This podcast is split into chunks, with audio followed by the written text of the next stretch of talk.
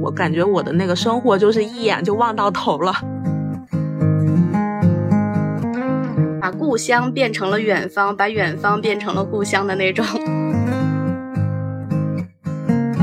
我这十年待的，我觉得就是能够留下我的东西越来越少了。公司的每个人就是既平易近人，但是又很傲娇。你好，欢迎你来坐下聊会儿，我是 Silence。最近呢，高考生报志愿以及毕业生求职时，都会考虑是否要选择北上广深这样的一线大城市。同时，前些年逃离北上广的人，很多又选择了回龙漂。确实呢，大城市有更活跃的文化氛围和多元的生活方式，但是也面临着很多的困难和挑战，比如高昂的生活成本、竞争激烈的就业市场，在大城市打拼很不容易，而且没有归属感，想回老家也很难，因为小城市的就业机会更少。那该怎么办呢？很多年轻人都面临着这样的困扰。本期节目，我们就邀请了几位在一线城市生活过的小伙伴来分享他们的故事。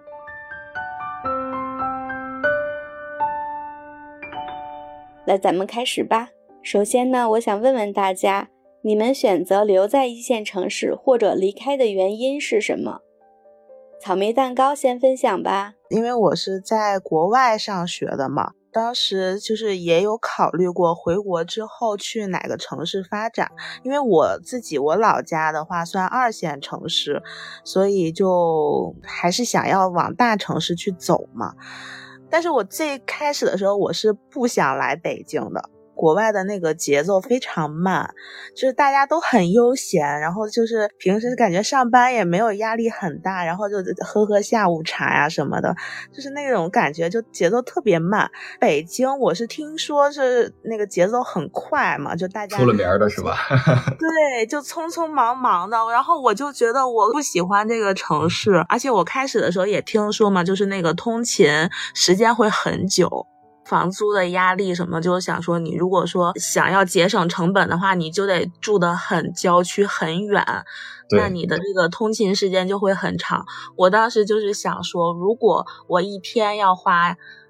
一两个小时在路上的话，那我的这个生活跑掉这个八个小时的工作时间，我的个人的生时间就没有了啊。那我我为什么来大城市干嘛呢？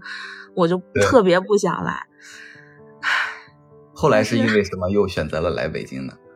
哎呀，这个选择的原因其实也就有一点没得选，就是工作上是吧？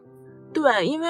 怎么说呢？因为我是北方人嘛，就是南方可能会不适应。一个就是气候呀，然后生活习惯呀，就都会有这种不适应的问题。如果选的话，就是选北方的城市。北方的城市发展比较好的，真的就北京了，不像南方哈。你像说深圳呀，然后广州啊这些，呃，其实都还发展的都还挺不错的，感觉可选的城市还比较多一些。但是北方的话，好像就比较突出的就是北京。对，哎，那我多问一句啊，就是你当初那个在国外回来，其实你应该是知道这个北上广深这几个城市，尤其是北方的北京，生活节奏快。然后你所你的老家在二线城市，你当时没有考虑过，就是在你老家找一找这个比较匹配的工作吗？没有哎。哦，到其实就是没找，也不是说就找了没合适的是吗？嗯，对我当时回来，我基本上就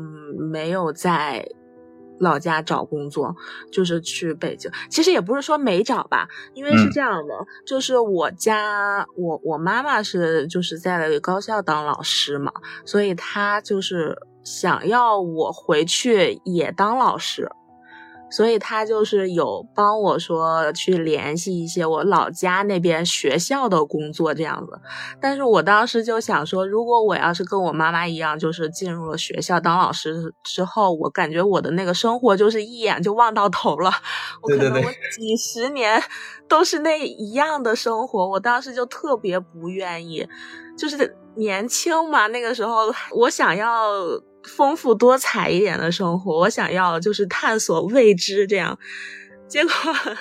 就是拒绝了在老家的稳定的工作，然后来了北京当北漂。哦，当时其实你父母已经给介绍的就是有有线索了，是吗？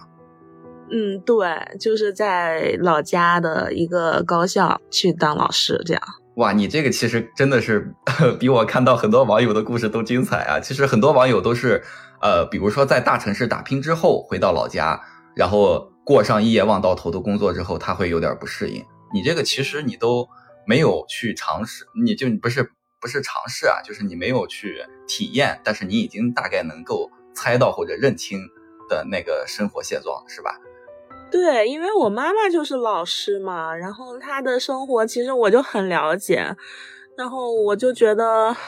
当时年轻的时候嘛，就觉得那种那种生活就是非常的固式固化。明白，明白。感谢草莓蛋糕的分享，然后我们 I C Y 可以分享一下吗？呃，我在深圳到今年八月应该待了有十年了，待十年了。对，然后最近是想走，不想在深圳继续待了。然后那个，呃，深圳，我当时去深圳，我觉得是有一点偶然性的。就我也是北方人，我不是那个南方人。当时，呃，对深圳是没感觉的。就广州跟深圳是没有想过要去的。就是上大学和大学都毕业之后。我是最开始先回家，因为我一直身体不是太好，刚毕业就先在家那边工作了一段时间，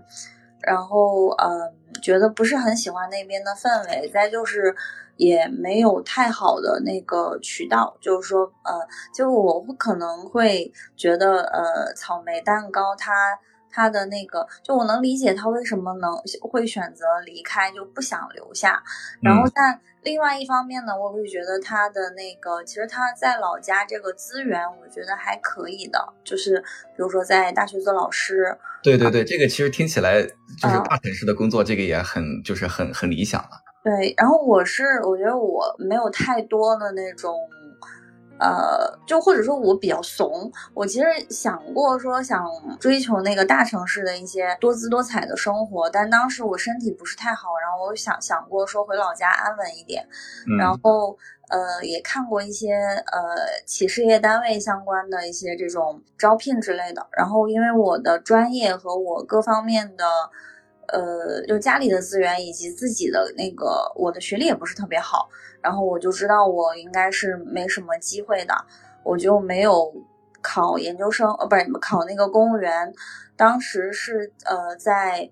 深圳有一个学姐，她觉得还不错，就她觉得深圳的氛围很很好，所以我就那个去了深圳。我当时是这样想的，我说我去深圳试试，如果找到工作呢？我就觉得，就算是见了一些大世面，什么就是找到了就留下，找不到我就是我就给自己固定了一些时间和钱，因为在那边也需要一定的成本嘛。就刚去的时候没有地方可以住，就是都是要自己准备一些那个钱啊什么的。我稍微可能我觉得是有点缘分在的。我最开始找到了工作，但我觉得不是很想去，要进厂。然后后面呢是有一个文员的工作找到了我。呃，各方面都还不错，就就稀里糊涂就留下了，然后留下就待了有十年，然后这两年的状态就是觉得，因为深圳的房子是不用考虑了嘛，很高价格，然后那个其实我拿到了那个深圳的户口，深圳户口是很容易拿到的，呃，可以申请公租房，但是深圳真的太拥挤了，就是我我看过我身边的那个朋友申请的公租房啊什么的。就是挤得要死，然后就在那个很边的那个位置，然后我暂时也不是很想说买车什么的，就是如果买车就是也很辛苦，是然后深圳是人流通很快的地方，因为本身本地人也不多，很多人都是对他就一茬一茬的割韭菜，对。就真的，如果不是因为我工作还是比较稳定的，我估计我早就回去了。然后我最近就觉得，嗯，有种比较疲倦的感觉，所以有考虑说想换一个城市待。我老家应该是回不去了，因为我老家已经停滞的感觉，就对他已经没办法对，只能换一个地方待，就是说找一个他他可能比较慢，但他还在往前走，至少他是在动的。我老家真的是给我的感觉就是每次我很想爱我的老家多一点，然后但是每次回去都觉得他，哎呀，算了，就这样吧。方便问一下，你那个老家是算几线城市吗？我老家就黑龙江那边。哦，黑龙江那边。对。对，其实重工业省省份就是后后边的发展可能会稍微我我我这两天在那个淄博，然后那个沈阳我没去过，但是我听很多人描述过沈阳的一个情况。嗯嗯，那个黑东三省黑那个呃这个沈阳这边还是可以的，辽宁，然后黑龙江呃我印象当中始终都不好，包括就是说本地人也好，还是说后来去的一些人，就是在那里工作学习过的人，我们都对黑龙江的印象就包括它的省会是哈尔滨嘛，我们的印象都不是很好，就是非常的，嗯，它那种氛围啊，那种环境环境也很恶劣，就是嗯冷的周期非常长，然后很多事情是很受局限的。然后那些人也都非常的就是一种官僚主义很浓重，对，所以回去是回不去的了。就对，其实我我还蛮羡慕，就是我身边湖南、湖北呀这些人很多，他们还是能回老家的。就是对，因为我在深圳嘛，我在深圳，然后很多人是要么是广东。省内的，或者是湖南、湖北呀这些，像湖南、湖北的省会发展的也也还可以，有些人还能够感觉就还能退回去，而且他们离家也很近。我前两天把我的小猫托运回老家，然后那个就邮了点那个小猫咪的一些东西，呃，就其实没有多重，就五十多块钱就没了。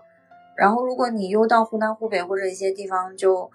是其实花不了那么多钱的，这也是刚才那个草莓蛋糕他讲说，就是会考虑北京，然后不太愿意考虑就北方人的话，他确实好远，就一个最 南边，一个最北边，做很多事情都很不方便啊。对，就就是这种感觉。感谢 I C Y 的分享，我们一会儿还有好多问题等着问你哈。然后我们先听听这个 Silence 有没有呃跟大家分享的，就是当时选择或者没选择这个一线城市原因是什么？我跟那个草莓蛋糕我们是一起的，就都是在北京。我先总结一下，我是属于什么叫把故乡变成了远方，把远方变成了故乡的那种。好的好的，详细说说。因为我是十八岁来北京上大学，然后就就就待在这儿，一直到现在，等于我现此刻的话，应该在北京待了将近二十年了，所以就等于就等于在老家的时间还没有在北京的时间多，所以就我觉得用刚才那句话总结还比较到位，是吧？对对对对对，没问题，这个总结很到位。而且在北京时间还会越来越长。是的，就已经安家了嘛，所以就嗯。哎，所以其实你当时选择北京，其实已经很久之前了，是吧？对呀，我我老家是河南的，然后大家就众所周知嘛，就河南没有什么好学校，教育资源实在是堪忧，所以就对，就就当时就直接就考出来了，然后到北京之后毕业就待在我们单位，然后就一直在我们单位也没动，就一直到现在。哦，所以其实你是本硕都在北京读的。对。然后你的单位是属于那种国企、央企之类的是吗？是的。哦，那这样的话，其实你就确实就是比那些就比如说互联网啊或者这种私企的来来说，其实是算是比较稳定一点的，是吧？但是他们挣的钱多呀！你想，如果是一零年那会儿搞互联网，现在应该有两套房了吧？是，确实是你，因为你本硕都在北京读的嘛，其实你对北京应该是有一个很深的了解的。你当时没有考虑过去别的地方吗？对，没有，我觉得可能也是跟专业有关吧。就如果我是什么，就是类似于经济学这种的，可能好多人就要不就出国，要不就直接工作或者怎怎样。然后，但我是属于是理工科，环境工程，就这种这种生化环材类，大家都四大天坑专业。对对，比如说我们班当时就本科的时候有三十多个人，然后这三十多个人现在有应该有十多个都是博士。然后现在应该就是博士之后，他们有的是就留留在中科院类似的这种科研机构，要不就是留在大学里，应该现在应该到副教授级别了。他择业面太窄了。我是材材料的，对 吧？对吧？你就是我一说你就懂。呃，懂这个这个 没有 diss 这四个专业的意思啊，就是我们在这个四个专业里边的人，大家其实都是都懂都懂，都在都在类里边。是的，是的。就是你生化环材类，你就只能是一口气儿的一直往上上，什么硕士、博士往上读，要不然你就是直接就跳出这个行业去找一个。对你，你即便是在这个行业内找工作，也是大家收入普遍也就那样吧，就 不能跟互联网这种新兴行业的高薪收入相比。是这些年其实兴起过很多这个。跟咱们这四个专业比较相关的这个行业吧，比如说半导体啊，比如说新能源啊。但其实，咱们在这四个专业里边的人都知道，其实还是挺勉强的才能挂上钩。其实还是就业面还是会比较窄。然后我们刚刚已经问了一圈，大家其实当时选择这个大城市，其实都是比较无奈之举吧。有的是因为工作的原因啊，也有这个就是自己的这个家乡可能确实没有这个选择的余地。也有就是机缘巧合吧，然后我们接下来再问一下，就是呃，刚刚草莓提到了，就是在北京待的待了这几年，其实是他现在是其实是想离开北京，然后我就想问一下，就是你在这个北京打工的这个最大的困惑或者这个困难是在哪儿？就是是因为这个工作流动性大导致的随时失业的焦虑吗？还是说因为这个生活节奏太快，或者工作占据的时间太长？然后没有生活，然后导致没有归属感，还是说因为现实中这个房子的问题，然后就是对以后在北京扎根没有信心，然后但是对就是离开之后去哪儿，你现在有了目标了吗？就是可以跟大家分享一下吗？我在北京吧，就是还是主要生活压力太大了，就是工作的节奏太快了。嗯，像有听一些其他城市的那种，人家就是下了班之后，可能没事就，尤其是南方啊，有一些那种有山有水的那种城市，就可以下了班去什么河边呀、海边呀什么的，吹吹晚风啊、散散步呀什么的。但是在北京，虽然我平时可能下班还行，不用说特一直要加班。能正点下班，但是就是加上这个通勤，然后就感觉特别没有自己的个人时间，就是每天都匆匆忙忙下了班，然后回家就可能好累呀，我就想瘫在床上，然后也不想动，就没有生活。就是我其实就没有特别大的什么事业追求，我就觉得我我就是想要好好的过生活的那种，我就希望能悠闲一点。这种节奏快，然后压力大，就让我很压抑。我又不知道要去哪儿，就是就是在北京你也待了好几年嘛，然后你要换一个城市，等于要重新开始，我觉得还是挺需要勇气的。是，所以其实你是现在有这个离开的想法，但是并没有特别坚定的目标，对吧？对。所以我就是有一点儿拖一天是一天，走一步 看一步的这种。就是你说有有一个什么特别强烈的动机让我离开北京也没有，就是对现状没有那么的满意，但是又还能凑合。但是你说我要说让我换一个新的环境，我一个是不知道去哪儿，再一个就是也。其实没有特别大的勇气从头开始，对，所以其实是比较迷茫的，对吧？嗯，对，其实是可以说是迷茫。啊，我其实特别理解草莓蛋糕的这个，嗯，这个感觉，就是呃，我自己也是在互联网工作嘛，对吧？然后其实有时候自己的工作可能时间时长上看来说的话，并没有那么那么的累，但是这个精力是一个特别特别大的问题，就是。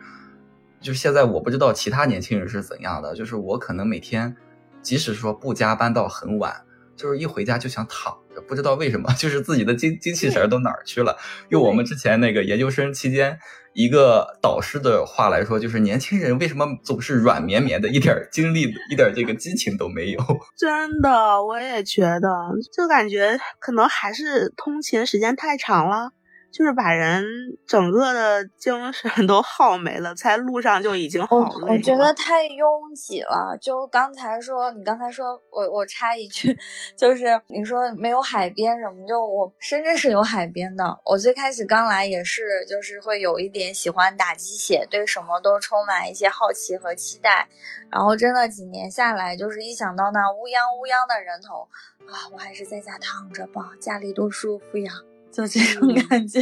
是因为因为其实，在大城市工作生活，你如果生活没有的话，那其实你的幸福感和归属感就没了。所以，其实你在这个呃每天度日的话，其实都比较这个两点一线，或者就是没有这种期盼性，没有什么惊喜，对吧？对，就是个打工机器。是这个，其实是很多这个打工人的心酸。呃，感谢草莓蛋糕的分享。然后我们 I C Y 可以再跟大家分享一下吗？你现在这个在深圳打工最大的困扰是什么？迷茫？嗯，我我觉得应该是没有归属感，没有什么归属感，也是没有归属感，是吧？对我当时来深圳投奔的那个学姐，后来因为一些我们对一些事情的很多想法就有些不一样，而且她高度的控制。就我举一个例子，我前段时间跟他稍微有点联系，然后去他那里住住了两个晚上，嗯，然后可能因为我对他的一些事情，就是他很希望我跟他一起，因为他最近很想移民，然后他就很喜欢看那个油管上的一些移民故事，他很希望我能跟他一起看，但我当时是下了班之后就整个人很颓，我不是很想，就是我不是很想应承他说，哎呀这个很好，我觉得你怎么样，就不太想提供这种。呃，情绪价值和回应，然后我就很颓的在那里不怎么理他。然后呢，呃，晚上洗澡的时候呢，就是我有点强迫症，然后我我我我喜欢拿一个塑料，就是一个袋子装装上我的衣服什么的，挂在那个浴室，然后去洗澡嘛。他就跟我说，他说。嗯，他就一直没有，我就说我想要个袋子，什么袋子都行，就就干净的袋子就好了。然后他就把那个马桶盖子盖上，说，呃，马桶盖子是很干净的，你就把衣服放上去就好了。然后我就说说，呃，我还是想要一个袋子，你连个袋子都没有嘛？就是为什么就是一定要这样？他说他也是这样的，这个是干净的。我说我知道它是干净，但我就是想要一个袋子。然后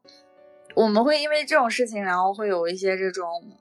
矛盾，矛盾，他他他很控制。然后我以前去朋友家，我说我需要个袋子，一般大家还是会找一个袋子给我的，因为我也没有特别过分的一个要求。对，啊，然后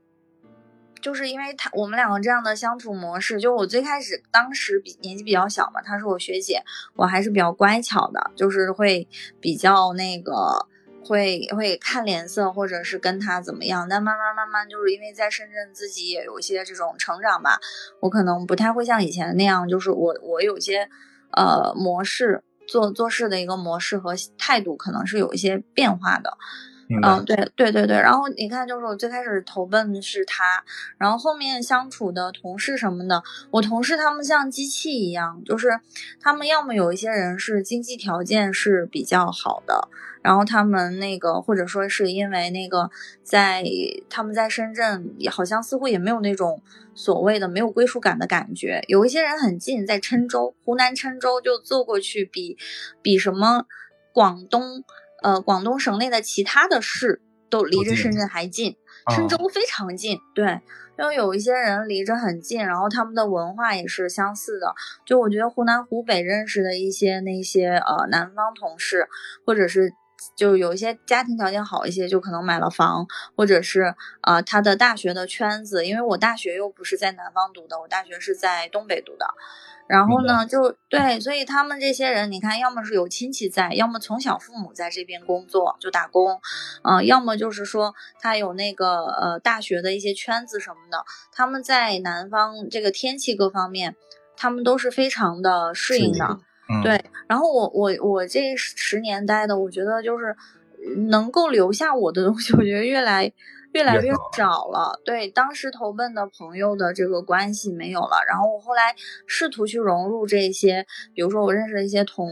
学呀，或没有什么同学，没有同学，主要是同事，或者是我也参加过一些那个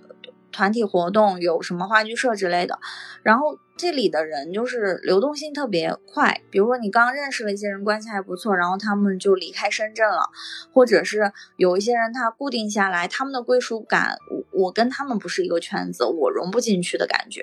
明白。对，所以就是这十年，你看待了这么久，但其实并没有一种真的，我觉得除了工作给我一些这种，就工作给我很多的稳定感什么的，但是呢，呃，就是说相对来讲，它给了我稳定感，因为我工作确实这些年还是比较稳的。然后，但其实你要说是这种情感上的连接，这种城市的这种归属感什么的，都是没有的。所以我就这两年特别想走，就就是说，而且深圳它是一个非常那个。呃，创新有活力，就是年很适合年轻人。哦。我已经老了，对，你说对，所以就很想，我就我我这两年在思考，就是我不想在这里待了，耗下去，就是，嗯、就好像说，就是说那个高山也算是见过了，我曾经想见到的很多东西见到了，然后其实真的也就是那么回事儿，然后大家都是打工机器，就谁愿意卷谁卷吧，我已经没有那种想卷的想法了，就是让我觉得我我不太想再做一个机器了，就曾经可能是因为很多东西没见过，好奇啊、然后会想出来看看，长长见识。嗯，现在已经就觉得其实也就那么回事儿，就是其实大家都是工具人啊，明大概白。就这样子啊，这种想法。呃，你刚刚提到，就是其实自己刚毕业的时候是在老家工作过一段时间的，嗯，然后又去了深圳工作。然后，那你现在是比较向往老家之前老家那样的工作吗？还是说还是向往老就是小一点地方的工作，但跟之前还是不一样？呃，我的老家我是很不认同的，就无论从生活便利度，还是说实话归属感，可能对于我来讲，老家的归属感都已经很淡了，因为那个我的呃这种一个是环境各方面吧，再一个就是我跟我们家那边的亲戚很多人也都没有什么，那东北其实很多人都走光了，再加明白上跟他们也不是很亲近的。然后再就是当时在老家的那种生活状态，人和人之间也，就是你跟那些同事也好，还是他们做事的那个速度什么的，就很没有效率，很官僚，然后很攀比。老家的那种生活方式，那个人那些东西，我其实是不太认可的。我觉得他那个土壤，呃，我我跟我妈妈我们聊天还说，就感觉特别明显，就是以前在东北，我们那个家乡，很多有能力的、有想法还不错的很多人都走了。对，嗯，对，都都走了，都空了。然后老人很多，或者是那种在当地有一些这种势力的家族还在，就可能父母是公务员，然后他的孩子也会被安排在体制内这种环境。当然也不是说他们不好，就是但是整体的那种氛围感，感觉就是很攀比。北方人我觉得还是了解一些，就比较攀比，然后那种氛围，对或者喜有的时候会喜欢那种斗。那种那种斗来斗去，就是一定要争一个我比你家还有钱的那种感觉。对啊对我我其实挺不喜欢的。然后南方倒是没有不太会这样子，南方是比较自我一些的，就是这种他们讲究一种个体的这种比较独立的，大家都是各过各的，关起门来我不理你，你也不理我。但问题是我又不是南南方人，然后它的天气就真的那个回南天和那个就是夏天的那种。就是桑拿天，还好还是在深圳，就广州那个热气更是卷在里面吹不走的。我经常一到夏天一出门，我的感觉就是我是个包子吗？窒息了是吧？对对对，我就经常有种我是个包子，真的就就他，然后我的身体又又不是很好，就是我我那个就属于那种体质一直就是很容易虚，睡眠从小就是体质虚呀、然后睡眠不好啊，容易什么肠易激综合症啊，就这种小毛病就很多的，从小就这样。然后天气一热的时候，我就经常就人我都不运动呢，他们说你怎么不运动？我说我觉得我要运动一下，我觉得我就分分钟躺地上了。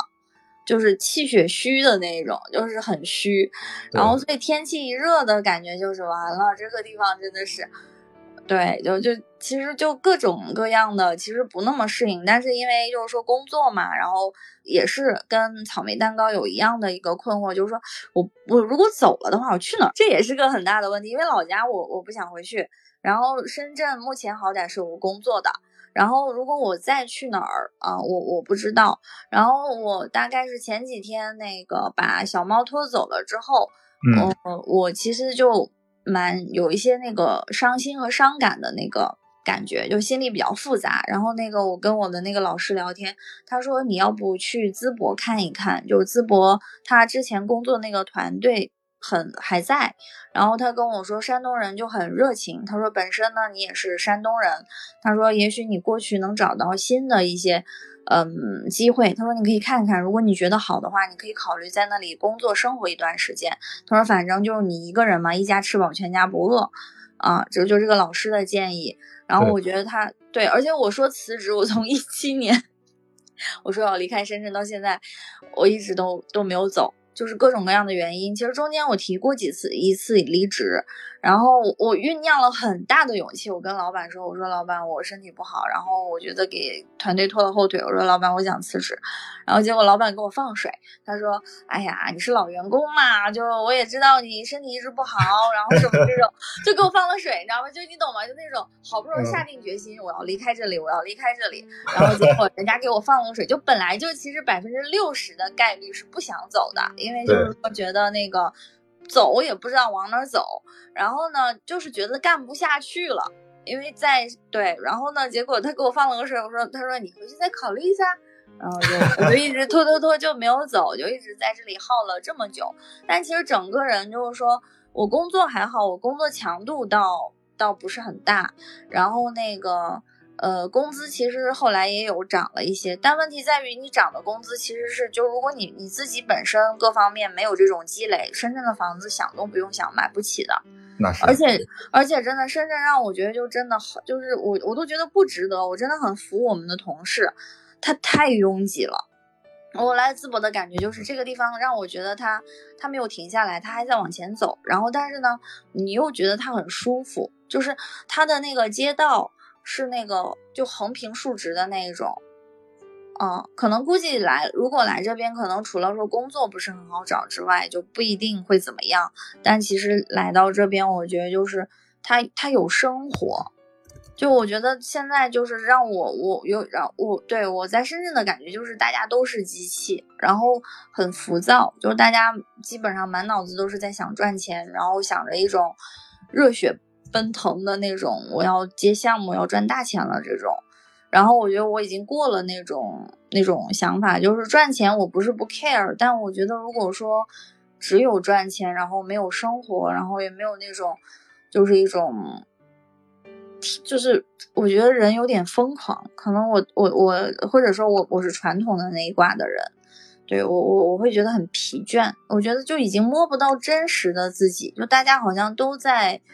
就是被那种资本被一些东西就推着拼命的往前走，其实你都不知道是为了什么的感觉。对，来不及回头看，是吧？对对，这个这个不是我想过的生活。就我觉得，如果哪怕说，我不否认，可能有了钱，我会更愿意在那里或者怎么样。但有时候我觉得需要需要停下来，需要停下来，就是说。找一个地方，就如果有钱，可能我不离开，我可以出来停下来。但如果说我没有那么好的资本，那我觉得我卷不动，因为那里去的都是卷王，就是人家身体好、脑子好、啥都好。然后，对我觉得我真的是卷不动，我我想跑。对，大概是这样子啊。所以你在那个淄博是在度假是吗？没有在那边？嗯，我是来看那个这个团队，就是。这边有个咨询师团队，然后有一个机构，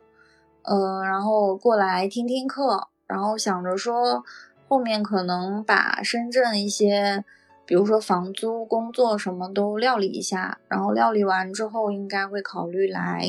淄博这边生活休养一段时间。好的，而且在淄博还能吃烧烤。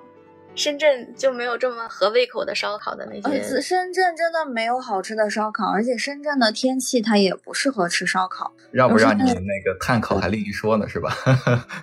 对，就所以就是呃这里有生活，因为本地人有一些本地人的话，他相对来讲他不会是一种，就移民城市人是很焦虑的。好的，好的，感谢那个 ICY 的分享。然后那个默默可以开麦吗？然后可以给大家分享一下你这个在一线城市打工的经历吗？我是目前的话没有在上海，但我之前是在上海，就是上学加工作的这样的，然后有加起来有差不多七八年的样子。然后去年就是上海疫情之前回老家的，然后现在目前就是在老家待了有一年的样子。嗯，原因的话，我觉得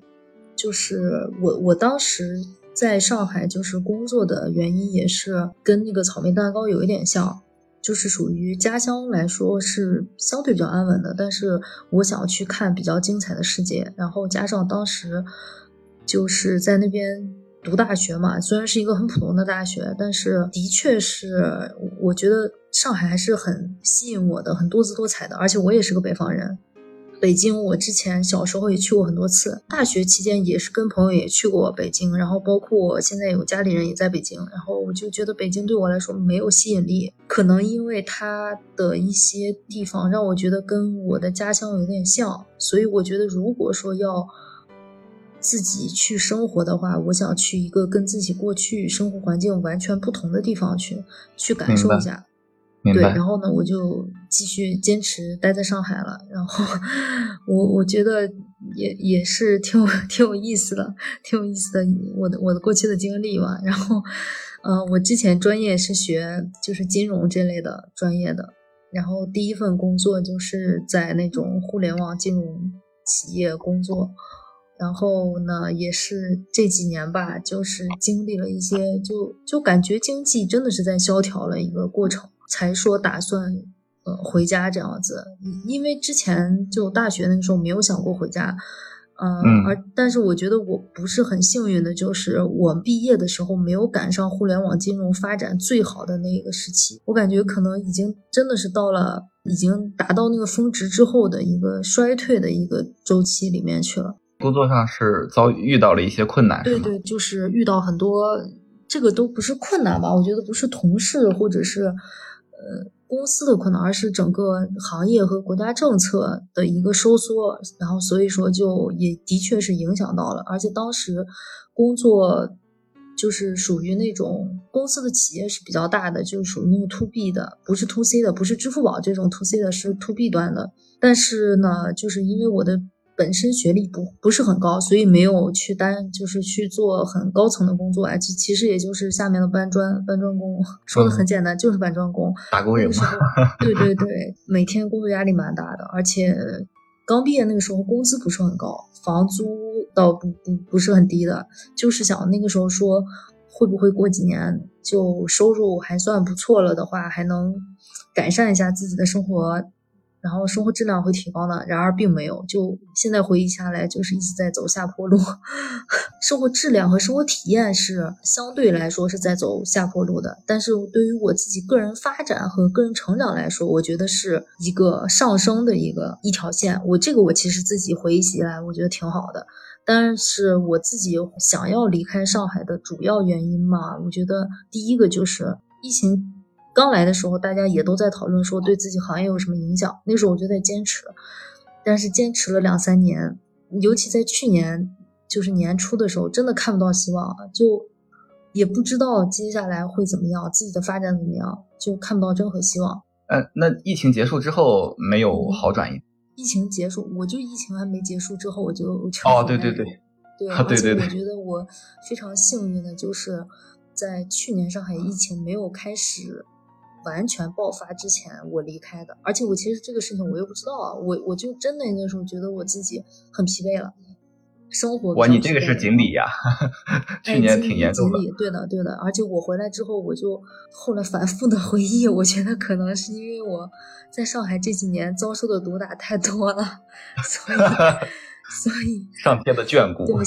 所以就很有捡了一个很大的幸运吧。对，而且我现在我想想，我也不会觉得说呃后悔，就因为主持人刚刚开始说，呃这个什么离开北上广十五个月之后还会再回去嘛？但是我就不会了，我觉得说在哪儿都一样，我就我甚至觉得说在地球任何一个城市。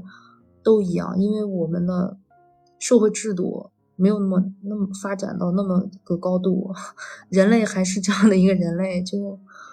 想那么多干嘛？就哪里舒服哪里待着吧，对吧？这里不舒服，换个地方让你舒服就行了。对对，总得找一个就是让自己有留下理由的这个地方，对吧？哦，对对对对对，而且我我我我的家乡可能就是跟普通的北方城市都有很多的共同点，然后但是我回来之后呢，就嗯还好还好，我觉我觉得还好，就是我自己的个人空间变多了，然后生活压力不那么大了。嗯，然后跟我父母陪伴的时间比较长，而且彼此提供了很多情绪价值。然后我觉得我父母的一些呃状态也变好了，我的状态也变好了。而且而且我的家乡可能跟那个淄博或许啊有一点点像，就是它虽然发展的慢，但是它也在发展。而且我。近几年的确也是能看到我的家乡是有那种变化很多城市建设，呃，城市绿化、城市建设，然后年轻人的一些活力，就是也也的确能感受得到。而且我们家门口嘛，也是这个烧烤一条街啊，对对对对对，烧烤一条街，非常非常多的烧烤店、饭店，就非常的热闹。我我觉得充满了烟火气，嗯，挺满足我现现在的这些需求的。这就是我的原因吧，就是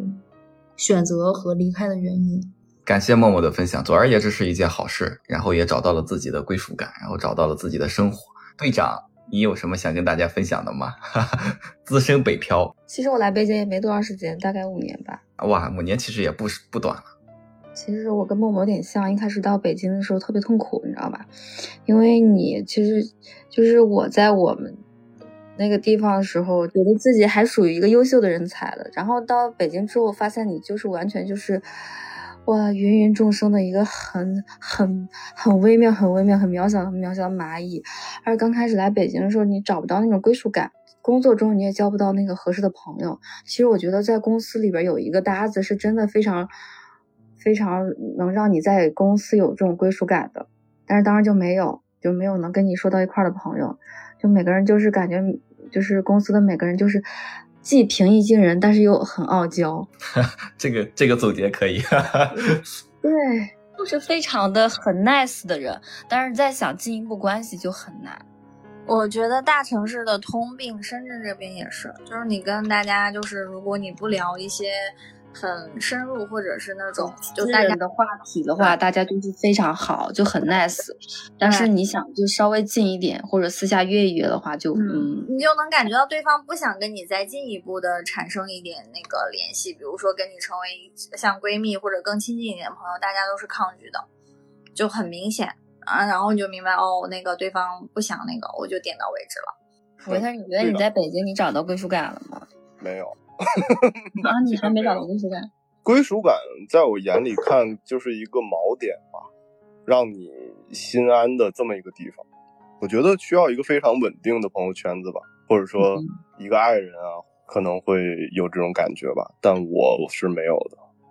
而且我在北京会有一种很焦虑，就是我从来没有的焦虑感是这样，就是我工作也焦虑，我不工作也焦虑，特别是快临界三十岁这个点的时候就更焦虑了。就是你就会有一种担忧，就是如果我不干这份工作，我下一份工作是否很好找到？再加上现在大经济环境不好，所有大厂裁员，相对于大厂来说，你可能你的资历或者是履历就是没有那么的优秀，那么亮点。你找工作的时候，你又不舍不不愿意放弃目前的薪资，降低薪资再去找工作，就会很焦虑。我我有的时候也会有这样感觉。对，就是即使你被赔了赔了钱，可能赔了 N 加一或者 N 加三的时候，你还是会有这种焦虑，你没有办法去安安心安安稳稳的去享受一个假期，或者是嗯一个让自己成长或者是那个平淡的一个事情。而且我觉得北京它就是永远不会给你时间让你成长，它就是不停的赶着你走。如果你要稍微的一松懈的话，你就会被别人给赶下去，然后你就永远的就是。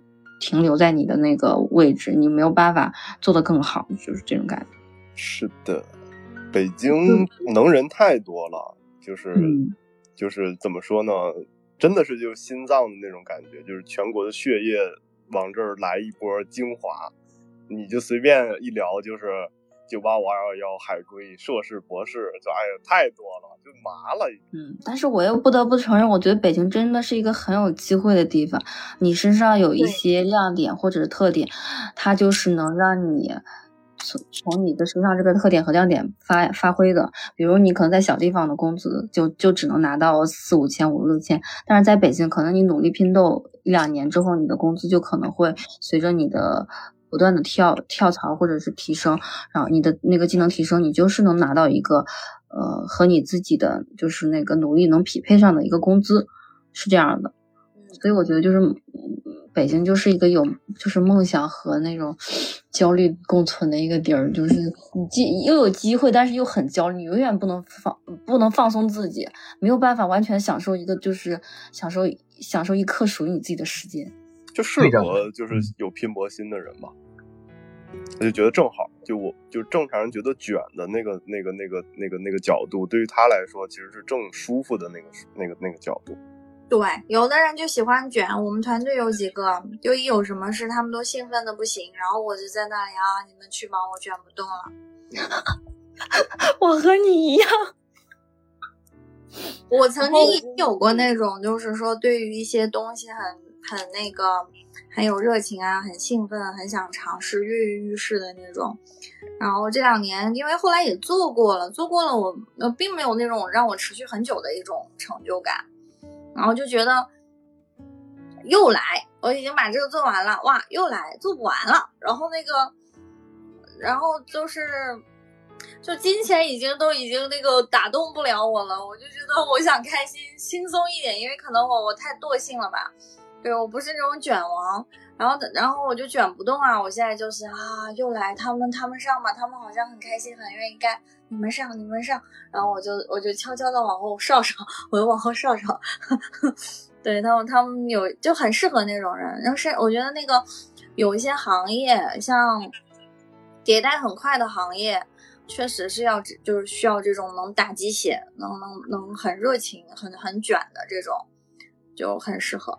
我我不是卷王，所以我准备退居二线。下一个城市是哪里？淄博吧。开烧烤店吗？那还不至于。我我这边，我估计我过来应该是会半休养的一种状态吧，就不会找那种太费脑子的工作，估计也没有太好的工作。我停下来一段时间之后再看看要干嘛吧，因为我现在想多了也没有用，然后我继续又继续不下去。嗯，我现在一直在思考，如果我不在北京待的时候，我退居二线城市或是三线城市时候，我要做什么？我思考了 N 多种方法，我都不知道该怎么去实践它。确实挺折磨人的。我在北京也有压力吧，就是没有归属感。我觉得是没来北京之前，我不是很能理解节奏快这到底是什么意思。就是等我真的到了之后，我才终于明白，这个节奏快的意思是你的周围的所有，包括你自身也是，变化速度特别快。就是你身边的人际关系变化速度特别快，好不容易熟悉了一个人，然后可能这个人突然间就走了，突然间就消失了，然后或者说是你好不容易熟悉了一个工作环境、工作内容，然后要学新的东西，各种东西变化都非常快。你要想在这个像一个大海一样的城市里边待下去的话，你要不断的跟这个里边变换的这个河流方向做调整，不断的跟着它变化。呃，如果你做得好的话，你可能借着这个河流的力量，一点一点变得越来越厉害。但是更多的人其实在这个河流里边是会迷失自己，因为它变化的特别快。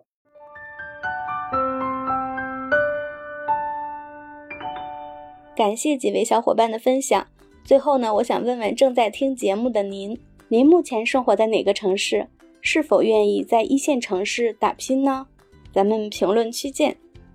其实逃离一线城市去其他城市能过得很好的，其实是占少数。因为这里边有有三个现象比较常见。第一个是你运气很好，你有一线城市的这个魔鬼训练，然后你去到你的目标城市，也找到了一份特别呃不错的工作，薪资待遇方面各方面都不错，然后房价什么的也不是太大的问题。但是过一段时间之后，你会发现生活节奏变慢，然后大家也不愿意加班，不愿意卷。你在大城市生活过很长时间的你，其实是你会是你会是焦虑的。其实你躺平也是需要天赋的。就刚刚那个队长也提到了，就是他工作也焦虑，他不工作也会焦虑，就是因为这个。然后第二个问题是，你在你的目标城市如果能找到一份还不错的工作，但是会面临着就是公司领导会高薪接纳你，其实是希望你会带带来质变的。但是他这个想法只仅仅停留在把你招进来这个环节，他在其他的人员配置、战略目标，然后什么规章制度等等等等都没有进行匹配，然后你会水土不服。还有一个就是最常见的，就是你在你的目标城市压根儿就找不到合适对口的工作。就是这个可能在二线城市或者新一线新一线城市，可能还还还没那么普遍。但是如果你再往三线城市以外去跑的话，那纯粹就找不到。我在网上看到一个数据，显示有大概百分之二十三的人会在逃离北上广深十五个月左右的时间，选择再次回到一线城市。就是又应了一下今今天这个主题，真的是就是回不去也留不下。然后就是希望每个人都能找到自己的目标城市，然后找到自己的归属感吧。本期节目就是这样喽，咱们下次再聊，拜拜。